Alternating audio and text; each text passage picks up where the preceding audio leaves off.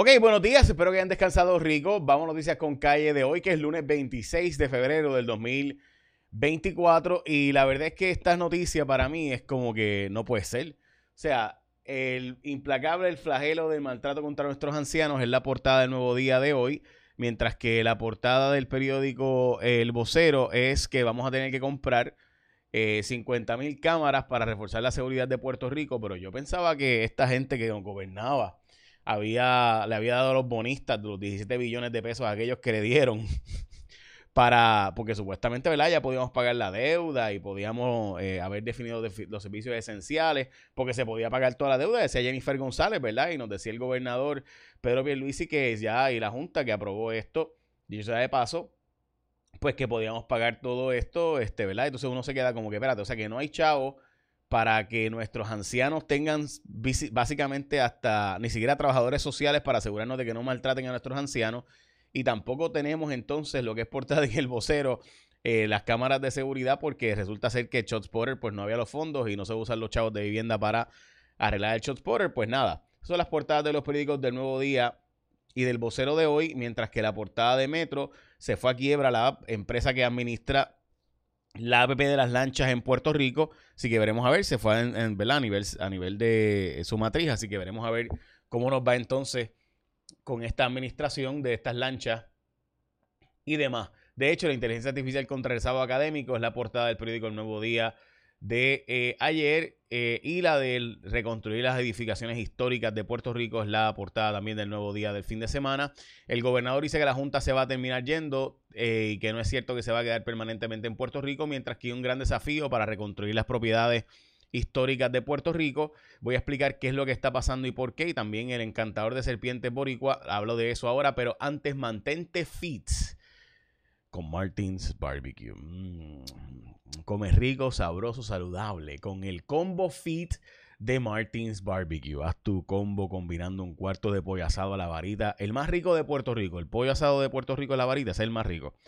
El de Martins Barbecue. Además tiene un complemento a escoger entre yucas, malanga, batata hervida, vegetales mixtos, ensalada verde, botella de agua. Ponte ready con el combo fit de Martins Barbecue. Asado, jugoso y sabroso.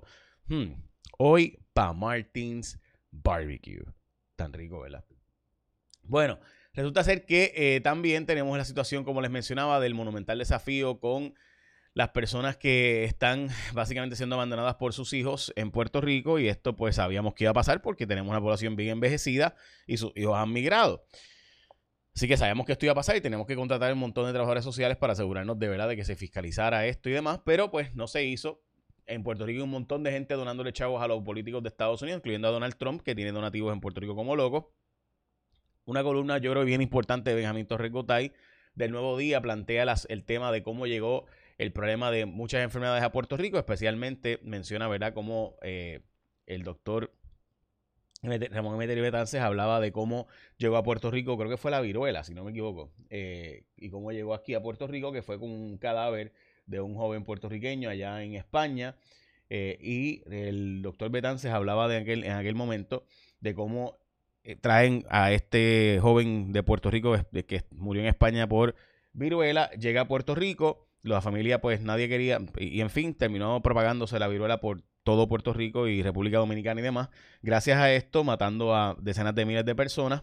Eh, entonces pues pues bueno, eso ocurre pues en gran medida, pues hubo la vacunación después de eso y pues ahora pues no queremos en las vacunas después de que han muerto tantas y tantas personas y gracias a que surgieron las vacunas pues no hay esas muertes. Pero bueno, objetaron el plan de incentivos de Luma. Eh, Luma está planteando que, la, que el negocio de energía no tiene jurisdicción para detener sus incentivos y porque quieren ganar más chavitos hasta los 20 millones de bonos y bonificaciones eh, así que están cuestionando si el negocio de energía puede detenerlos en ellos coger bonos adicionales, mientras que el ombudsman reconsidera la descalificación de Giancarlo González como miembro de la Junta de la Autoridad de Energía Eléctrica, que es importante que tengamos un miembro de la Junta de Energía Eléctrica ahí, porque si no las negociaciones con FEMA y de los procesos adicionales que están ante las consideraciones ahora mismo de la Junta y de los federales, pues no podrían aprobarse porque no habría una Junta para aprobar en energía eléctrica, no habría quórum una vez salga del proceso de quiebra.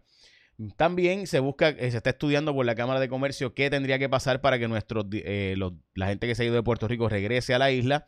Eh, yo creo que es obvio por qué se fueron, pero para, para lograr que regresen, bueno, pues yo puse la pregunta también en mis redes sociales y las cantidades de contestaciones están de lo más interesante.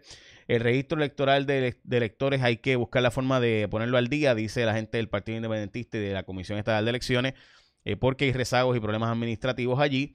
Eh, mientras que están estancados buscando empleados para traer a Puerto Rico para que puedan construir y reconstruir. Nos faltan solamente 89 mil empleados, casi nada.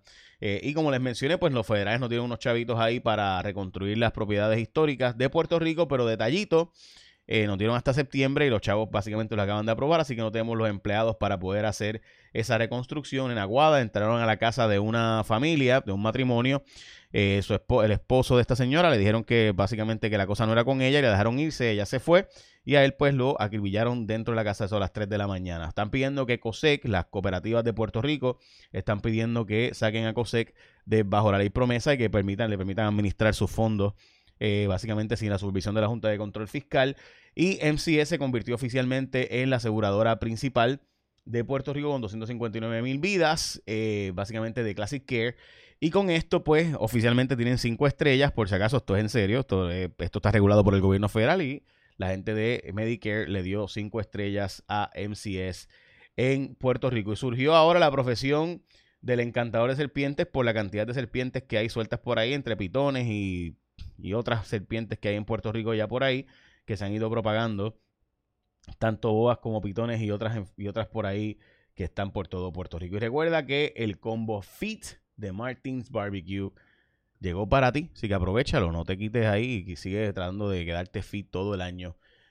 Ah, hablando de eso, tenemos pronto estrenar nuestro nuevo programa, se va a llamar La dieta empieza el lunes. Echa la bendición, que tenga un día productivo.